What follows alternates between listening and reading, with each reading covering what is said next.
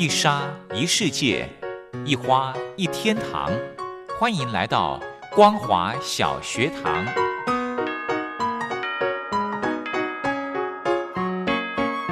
让我们一起学习，一起分享。光华小学堂。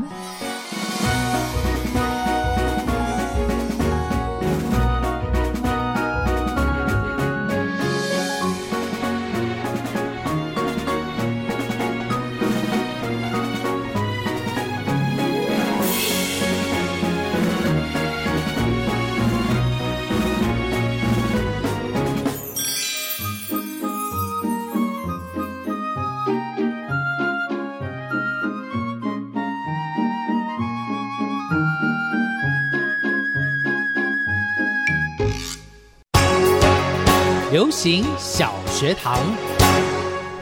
，Hello，听众朋友，大家好，欢迎收听光华小学堂，我是黄轩。今天呢，非常开心的，我们邀请到雷洛哥来跟听众朋友分享大小事。但是呢，雷洛哥今天没有办法进录音室，原因就是 COVID nineteen，好吗？就是因为 COVID nineteen 的关系，现在在全台湾都是三级警戒的状态。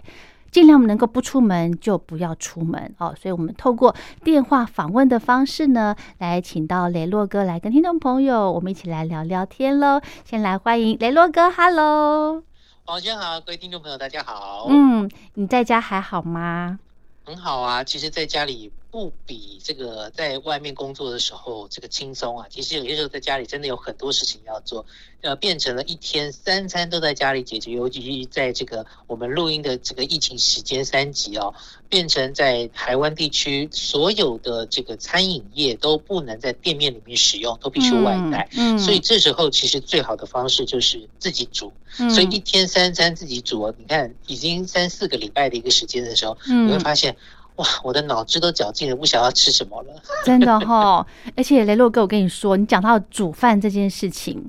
嗯，我那天想一想呢，因为我们现在电台上班也是采分流的制度哦，分仓分流嘛。那我有一阵子就是待在家里面，我当然也是要煮东西，因为要给小孩吃嘛。我跟你说，我那天想了一下，我从结婚到现在这阵子哦，是我煮饭最多的时候哎。真的，真的，我自己觉得说，哦，真的很夸张哦，我真的很夸张。然后呢，然后我就想说，而且真的不就像人家网络上面讲的，妈妈的厨艺就是在这个这几周就开始怎么讲，瞬间的大进步。哦，是，对我真的有这种感觉，而且我我靠，我给我自己一个封号叫做“零厨余料理”，怎么说呢？对，怎么说呢？在要那个三级警戒之前，嗯，就是宣布的时候，好，因为我每天都会回我妈妈家嘛吃晚餐，然后我妈妈就帮我准备一些菜啊饭的便当，然后有一次呢，我就带便当回来，然后我就把就是他有一次是做那个炒豆子四季豆那种豆子，然后我就吃一半之后呢，因为我最喜欢就是用电锅蒸嘛，因为最方便那个懒人料理。然后剩下一半的豆子呢？你知道我怎么做吗？我就把它炒，我我就把它做成咸稀饭。哦，对，然后连我觉得最好就是那个汤汁，还有炒豆子的大蒜，我都把它完全的这个利用，都没有浪费，所以我就号称这是零厨余料理。哎，这时候真的也接近了所谓的夏天的时候，天气越来越热。如果家里有厨余，你又没有办法去倒垃圾，或者说你尽量能够减少倒垃圾的机会，一个礼拜能只能够倒个一次或顶多两次的时候，嗯，避免人的接触也是比较好的。真的，真的，我真的这几周呢，因为分流的关系，在家里面带小陪小孩，我真的开始在呃想一些事情。第一个，我很感谢。老天爷，我甚至感谢疫情哦。嗯，你知道为什么吗？因为疫情让我有这个多出来的时间，因为我必须强迫留在家里面，呃，就是陪小孩。然后从早到，因为小孩他们也停课了，然后也不能也不能去学校，我就必须要陪他玩。我就在我就知那一开始的时候，我就发现哇，我的耐性真的是零。对小孩子来说真的是零哎，可是后来我就跟同事在聊天，同事就跟我说，其实带小孩真的是很辛苦、很不容易的。那为什么对小孩没有耐心呢？因为这阵子我在家里面一天到晚看直播，嗯，买是东播什么西呢？就是买买一些什么都有哎、从头到脚，从里到外都有哎、嗯我真的是很夸张。然后这阵子不是物流也塞车吗？对对对，对我真的就是哦，在家里面。后来因为我想要看直播，所以我就对小孩子就比较没有耐心。但是呢，事后跟同事聊天之后，哎，不对，这样子不行，我就检讨，我就把直播关掉。一方面呢，嗯也也省钱，然后另外一方面呢，多一点时间陪小孩，这样子。嗯，对啊是，希望疫情呢，嗯，对。希望疫情赶快这个过去，大家都打到疫苗之后，因为病毒没有办法消失，那怎么样能够让我们更强壮的去抵抗它，这是才是最重要的。嗯，是因为我们现在的录音时间还是在六月份，那听众朋友嗯听到的时候呢，已经是七月份了。那希望七月份的时候，真的就像国外有些国家一样，都已经可以开放观光旅游了。嗯，没错，嗯要不然我们之前跟大家介绍这么多好玩的一些活动，嗯，啊，可能很多今年都取消了。是啊，是啊。好，嗯那今天呢，我们要来跟听众朋友分享。诶，雷洛哥，你在这个这段期间，疫情就是三级警戒，减少出门的期间呢，你在家里面，你刚刚也说了，做了好多事情。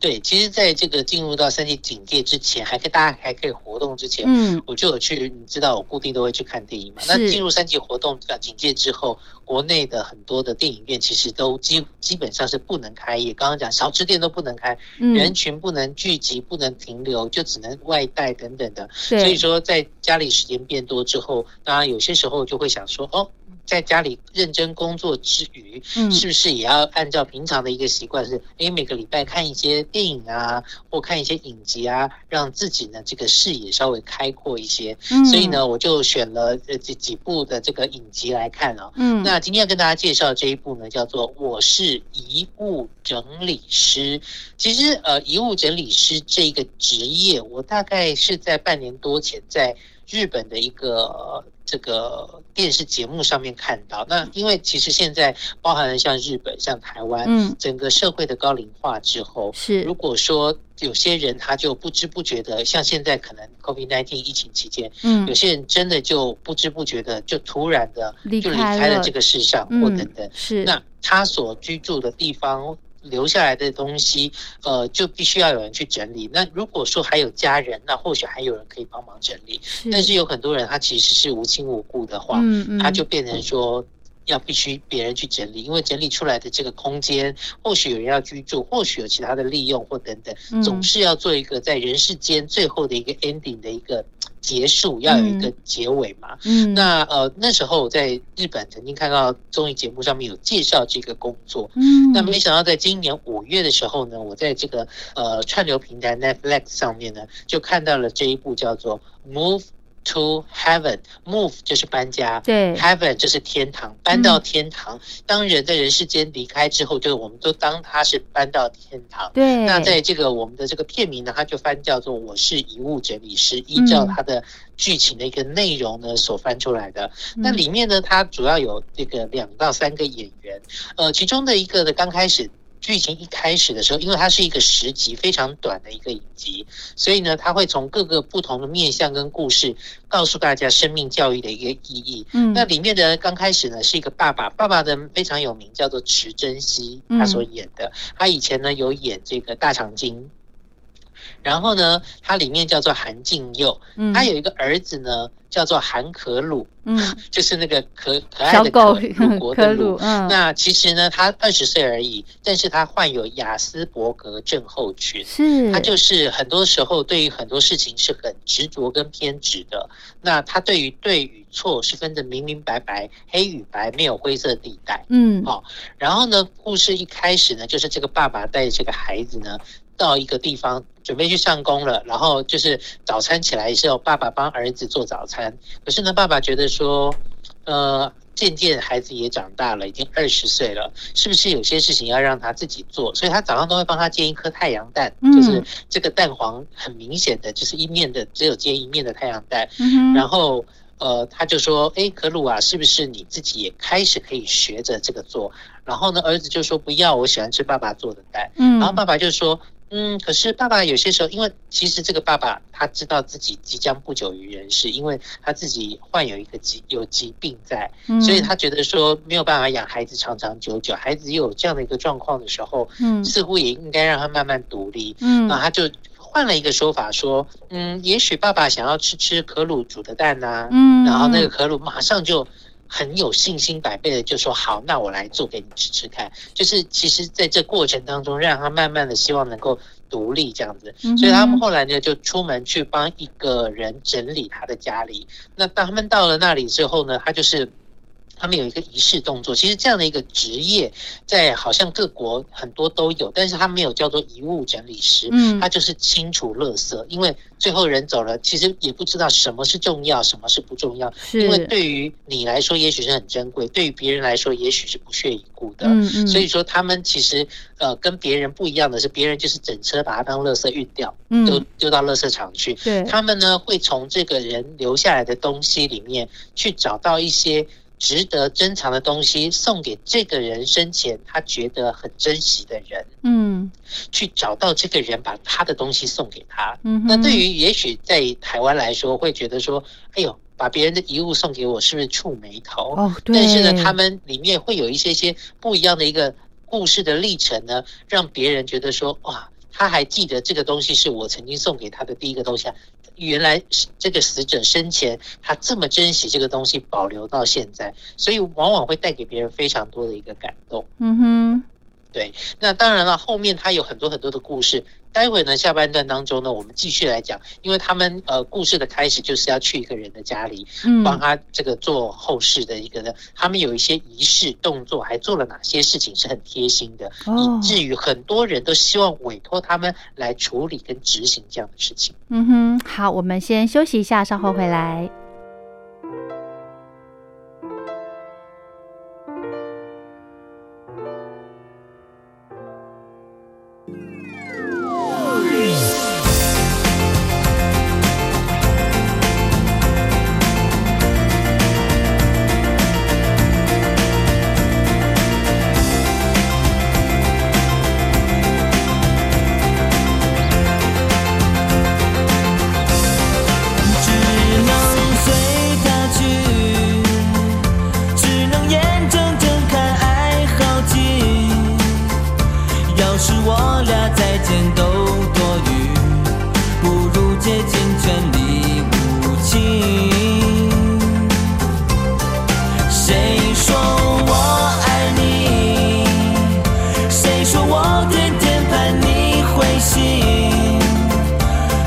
此刻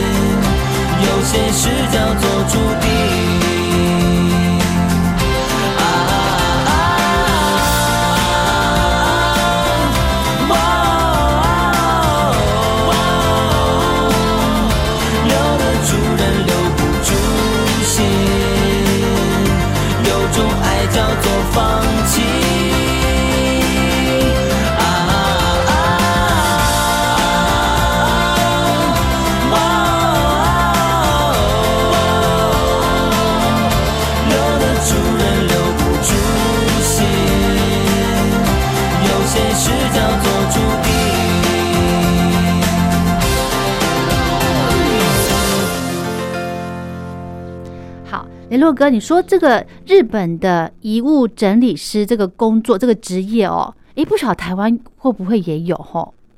嗯，这个我就不晓得嘞，嗯因为我其实看完之后，常常在网络上面搜寻有没有人看了这个电影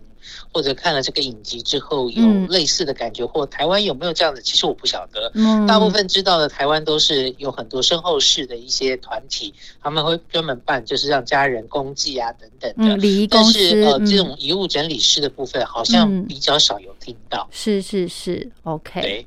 好，所以说他们呃刚开始讲到说，这个爸爸就带着儿子吃完早餐之后就出门啦，嗯他们就到了一个地方去。那这个地方呢，其实就是呃别人通知他说，OK，这边呃这个人死掉了，他在这边呃希望把它整理一下。嗯，那他们一开始整理的时候，爸爸就会带着儿子说：“哦，呃某某某，你已经在，就像我们现在觉得，如果相信人是有灵魂的话，嗯嗯，也许这个灵体还在那个环境跟空间当中，因为它是属于不管是自然或非自然，在这个家里面过世的。是 OK，那他就会爸爸就会带着儿子一起在那边念念有词的说：嗯某某某，你在什么时候已经离开了人世，已经死亡了？嗯哼那现在呢，我们将带你去搬做人生当中最后一次搬家，嗯哼，把你的家搬一搬，整理整理这样子。嗯哼，然后嗯等等讲完这些话之后，他们就开始整理。那当然了，嗯有些时候有一些地方可能那个气味不是那么好闻，嗯所以他们必须说，像有些可能是凶杀案啦，嗯有些是非自然死亡，很久之后被发现啦，可能有嗯蛆啦等等嗯哼的这些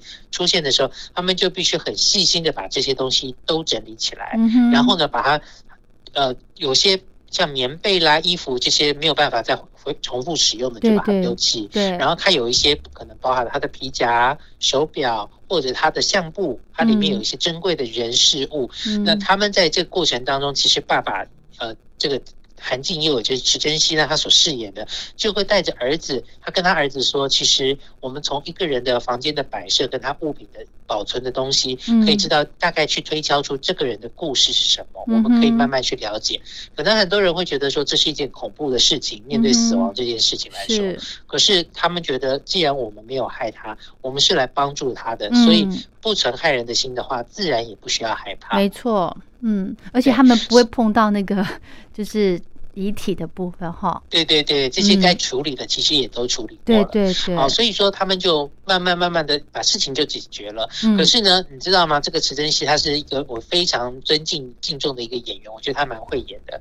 他在第一集之后，就后来因为他回去整理完这个之后，他就呃先跟儿子说：“那你你在这边等我，嗯那我去这个找律师一下，还是你要跟我去？”儿子说不要，因为他们整理的这个地方的附近有个水族馆。嗯这个儿子呢，韩可鲁呢，他虽然患有雅斯伯格症候群，但是他学很多东西，呃，很厉害，都记得很清楚。他很喜欢看博物馆里面的鱼，包含了烘鱼啊什么，哪一个嗯。品种怎么样怎么样，谁现在是这鱼缸里面有几只鱼，哪一只现在受伤了，还是生病了，他其实都看得出来。观察的很仔细哈，所以说呢，在这个过程当中，他就会发现说，OK，好，那他就把儿子放在水族缸那边，让他让他自己去看，他就去找律师。其实呢，他去找律师有另外一个用意，就是他其实诊断出自己有一些病症，嗯那很害怕说以后儿子没有得牵挂，他就把他托付给他的弟弟。嗯，其实这个爸爸韩敬佑呢，他有一个同母异父的弟弟。嗯哼，哦，那只是说，因为这个同母异父的弟弟呢，后来小的时候呢，因为家庭的一些因素，失散了，然后呢，这个弟弟后来不学好，嗯。这个进进到监狱里面去，嗯所以他就去跟律师去商议说，呃，如果他之后发什么事发生什么事的话，这个他的弟弟从监狱出来了，他弟弟可以是他儿子的监护人，嗯而且他的财产都是留给他的儿子，然后监护人可以共同来保管使用这样子。嗯哼。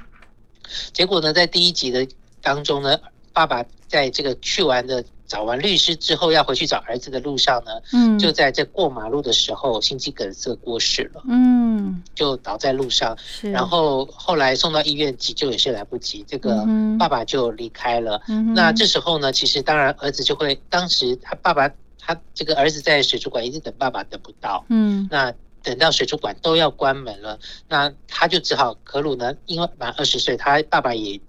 带他去考了驾照，嗯。他就一路的呃这个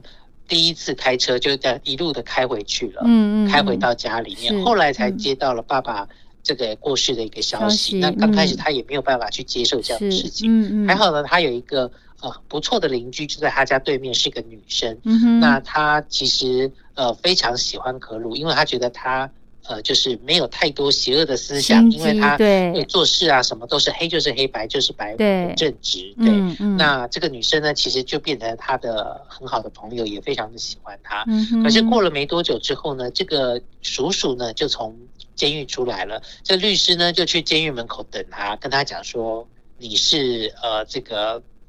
安可鲁的呃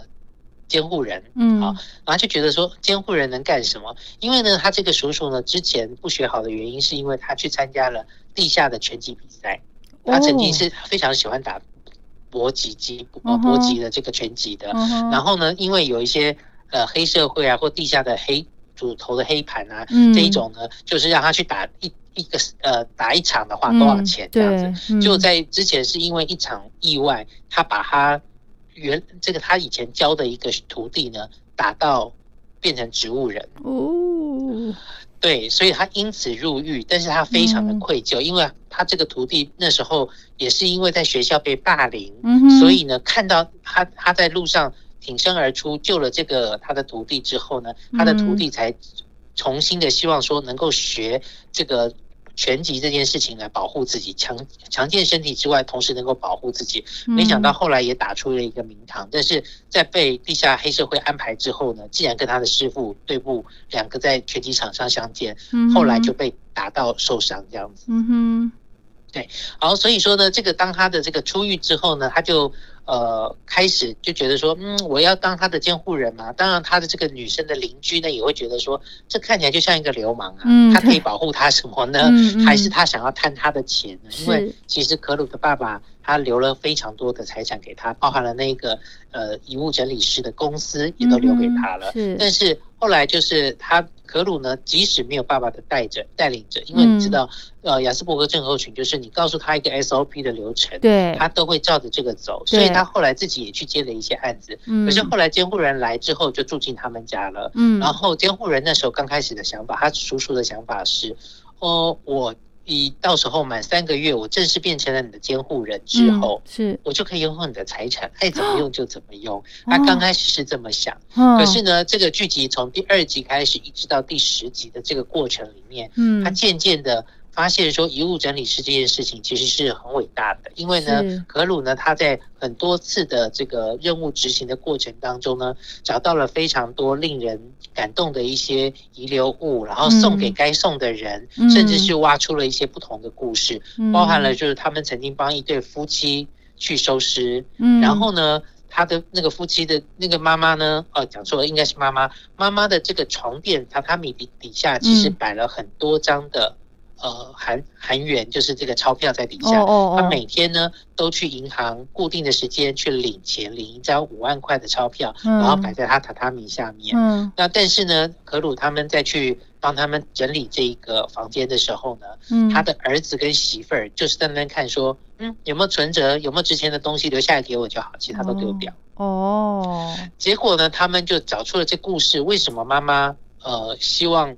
每每天把那个换钱领了五万块出来，对，对，领完五万块之后，他就会到附近有一个银行附近有一个这个做西装的一个店面，嗯。因为呢，呃，在他的遗物当中有一个东西是这个儿子在大学毕业的时候进社会做的第一份工作，帮妈妈，因为韩国冬天很冷，嗯买了第一套的羊毛衣，哦，高领的贴身的羊羊毛衣，妈妈舍不舍不得穿，已经对舍不得穿，所以那套衣服都还是新的，摆在盒子里面都没有嗯穿过。是。但是呢，可鲁呢就循着这个轨迹就找到了，因为包含在盒子上面有写说，这个衣服是哪一年哪一月哪一日儿子第一次领薪水买给送给我的东西。哇哇哇，然后妈妈那时候也跟儿子在他儿子刚进入社会的时候说，大学毕业其实我应该买一套像样的西装让你穿着去公司。所以说，其实刚刚讲到说，他每次领钱领五对万块的时候，就是领一笔钱摆在床底下，就是想要找一天带着儿子去请那个师傅帮帮他他量他的身形，哇，帮他量身定做一套衣服。哇，好感对，动，但是后来，对啊，可是儿子后来他只想到的是钱，他已经迷失了自己许久。是。那后来可鲁呢，他把这个故事告诉了他之后，嗯，儿子看着那一那时候妈妈帮他啊，他买给妈妈的那个羊毛对毛衣的时候，嗯儿子哭了，他觉得说，原来妈妈这么惦记，那么以我那时候买给他的第一件衣服而骄傲着，而且开心了这么久。而妈妈这几年来虽然都独居，但是嗯。不忘记、没有忘记跟他的约定，是希望帮他做一个全套的西装，好看的西装。是，哦，起鸡皮疙瘩了，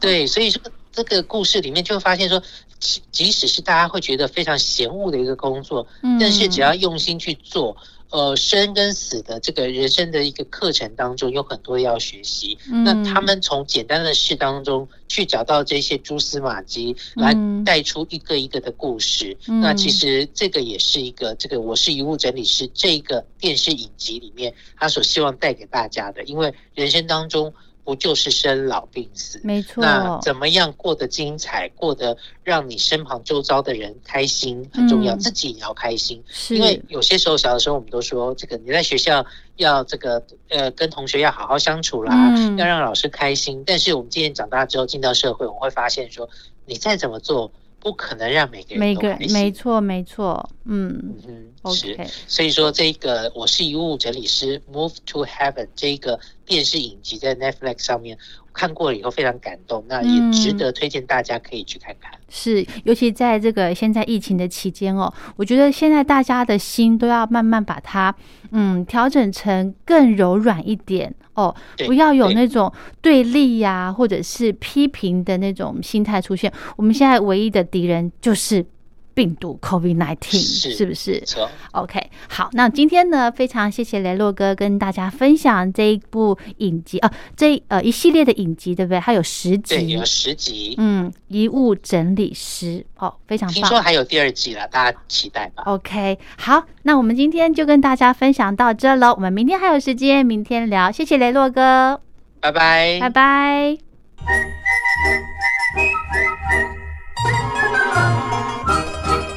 口哨在西方是引起公众注意的一种方式，可以让大家觉察到不容易被发现的问题，所以将举发弊端的人称为吹哨者。